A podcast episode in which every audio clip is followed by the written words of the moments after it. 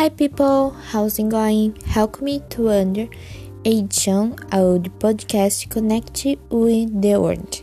I am Julia Camargo. I will talk about how birthday we celebrate in Brazil.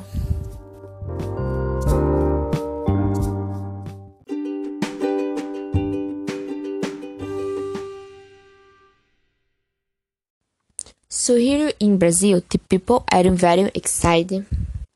People usually have parties where there is a lot of good food.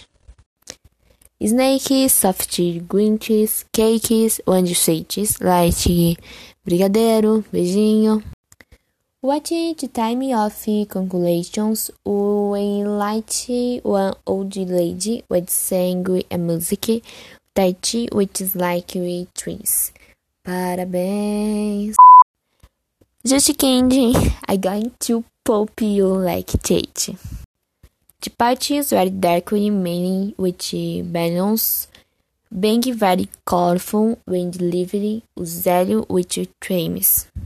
So people for today we just I hope you like it. I will stay wearing. I want to thank you for your presence. I choose you and will be baking next week with other topics. Bye bye.